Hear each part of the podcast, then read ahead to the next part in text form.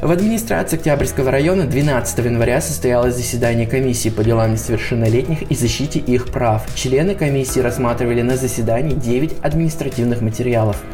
В ходе бурных и нелегких прений были вынесены постановления о назначении административного наказания по всем заслушанным материалам. Административная комиссия при администрации Октябрьского района города Ижевска заседала в четверг 14 января. В рамках заседания было составлено 8 административных протоколов. Общая сумма наложенных штрафов за первую рабочую неделю января составила 8,5 тысяч рублей.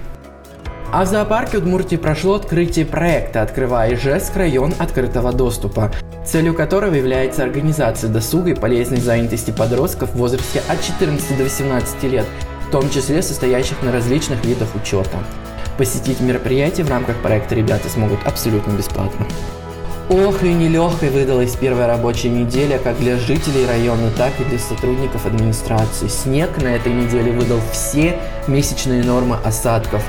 Подрядные организации администрации трудились не покладая рук, чтобы сделать жизнь жителей района чуточку лучше. Давайте посмотрим, как это было, а мы прощаемся с вами ровно на одну неделю. Увидимся в следующее воскресенье в новом выпуске новостей района. Пока-пока.